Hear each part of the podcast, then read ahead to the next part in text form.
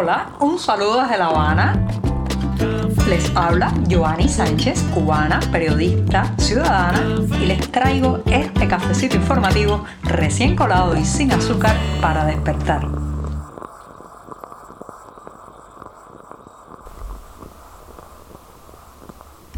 Llegó el jueves, pero no cualquiera, un jueves húmedo con chubascos y el tiempo muy deteriorado aquí en la capital cubana, una jornada del 2 de junio de 2022 en que empezaré hablando de acompañantes, ¿sí? De acompañantes en los hospitales.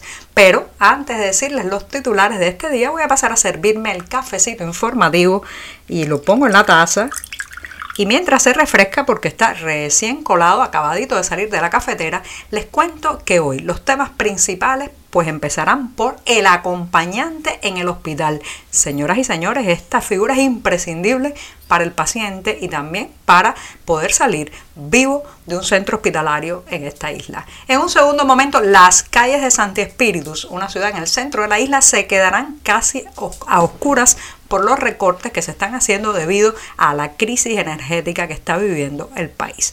Ah, también hablaré de que un tribunal ha ratificado lamentablemente las condenas contra las hermanas Garrido por las protestas del pasado 11 de julio. Y para terminar el programa, una recomendación de café, pero no cualquier café, un café con pauta de humor. Dicho esto, ya están presentados los titulares, está servidito el café y el programa de jueves, mi jornada preferida de la semana, ya puede dar sus primeros pasos. Si eres de los que te gusta estar bien informado, síguenos en 14ymedio.com. También estamos en Facebook, Twitter, Instagram y en tu WhatsApp con este cafecito informativo.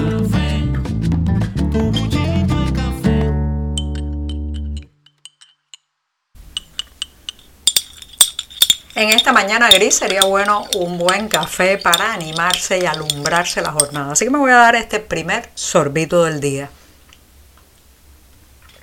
después de este buchito sin una gota de azúcar, voy a una cuestión que está relacionada con, señoras y señores, un peligro que todos tenemos y es caer en una sala de hospital en este país. Cualquiera tiene un accidente, una enfermedad, un problema eh, pues físico y termina en una sala hospitalaria. Ya saben, hemos hablado ampliamente en este podcast de la situación de falta de suministro de medicamentos, el deterioro de las instalaciones hospitalarias, pero hoy me voy a referir a esa figura vital para la sobrevivencia, que es el acompañante del paciente, como me escuchan, el acompañante. Esa persona que normalmente es un familiar, pero también puede ser un amigo o un conocido, que acompaña al paciente durante el tiempo que está en una sala hospitalaria. A veces cuando está en terapia intensiva no puede estar directamente cerca del paciente, pero sí está en las cercanías, en las afueras del lugar, en el mismo centro hospitalario para auxiliar en cualquier urgencia. Bueno, si usted tiene un eh, acompañante que sea una persona que cuestiona, pregunta, que está presente todo el tiempo, que interroga a los médicos, que resuelve lo que haga falta resolver, bueno, usted tiene más probabilidades de sobrevivir en un hospital en Cuba. Si su acompañante no existe o es una persona de eh, reacciones más lentas, incluso que cree que con el sistema de salud pública cubano todo está resuelto y no hace falta que esté haciendo gestiones o dando carreras, como se dice aquí, al buscar todo lo que falta, bueno, pues usted tiene menos probabilidades de sobrevivir. Este tema vino a mi mente justamente porque tengo un amigo que lleva ya más de una semana hospitalizado para una cirugía y bueno, lamentablemente no ha podido entrar al salón porque faltan insumos, faltan algunos detalles y está allí con su padre. El padre ha tenido prácticamente que albergarse en el hospital para mantener un ojo sobre su hijo. Sí, como escucha, el padre tiene que velar si le dan la comida, si no se la dan,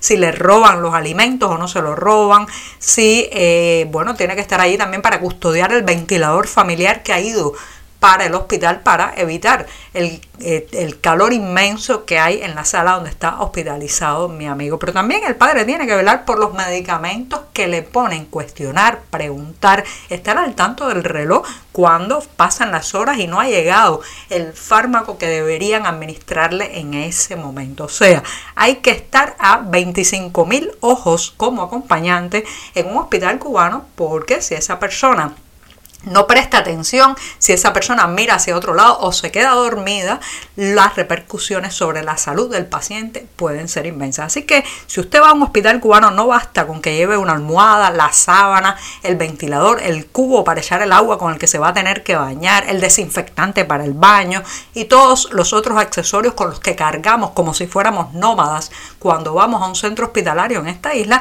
sino que además le recomiendo lleve un buen acompañante, alguien que sea eh, no solamente activo y dinámico, sino que sea una persona firme porque se encontrará en muchas situaciones donde su vida, la de usted como paciente, depende de la firmeza, la atención y digamos también la eh, incredulidad de su acompañante. Si se cree aquello del mito de la salud pública en Cuba perfecta para todos, usted tiene menos posibilidades de sobrevivir. Estamos contigo de lunes a viernes a media mañana cuando el café se disfruta mejor. Comparte conmigo, con tus amigos e infórmate con este cafecito informativo.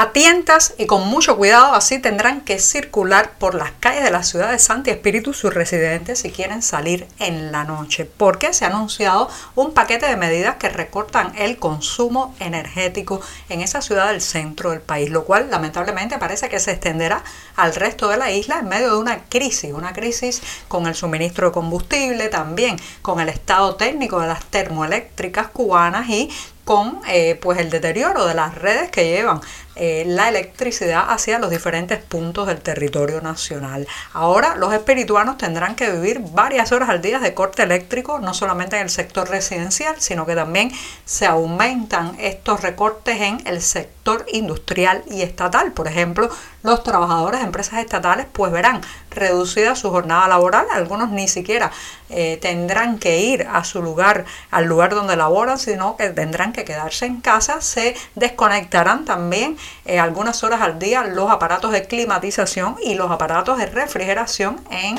las entidades estatales. Y a eso se suma lo que decía al inicio de este tema del recorte del alumbrado público. Esto, señoras y señores, es el comienzo de un verano oscuro, muy oscuro.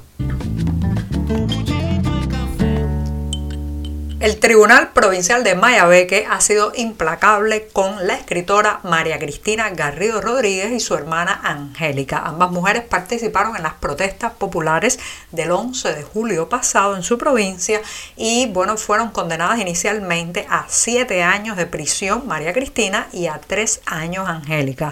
Unas condenas que han sido, reitero, ratificadas este lunes durante la vista de apelación en el Tribunal Provincial de Mayabeque.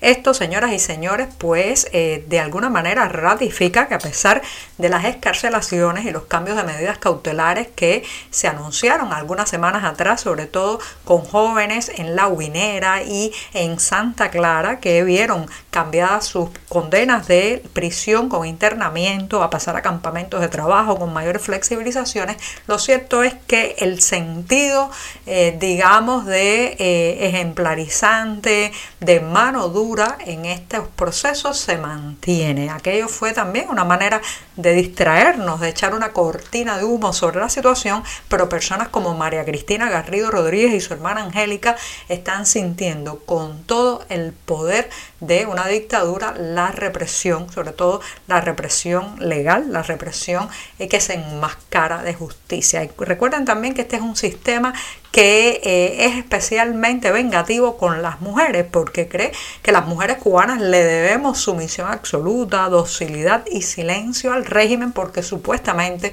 nos cambió la vida para mejor. Lo cierto es que en el caso de las personas más vulnerables y también de las mujeres, los castigos tienden a ser mucho más fuertes.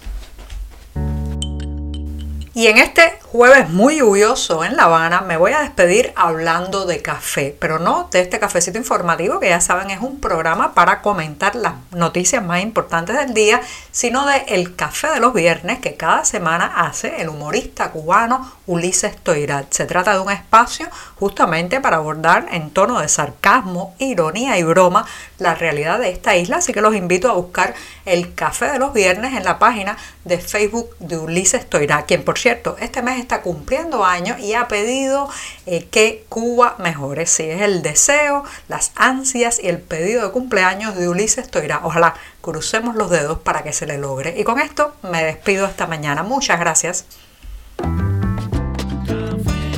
Por hoy es todo. Te espero mañana a la misma hora. Síguenos en 14medio.com. También estamos en Facebook, Twitter, Instagram y en tu WhatsApp. No olvides, claro está, compartir nuestro cafecito informativo con tus amigos.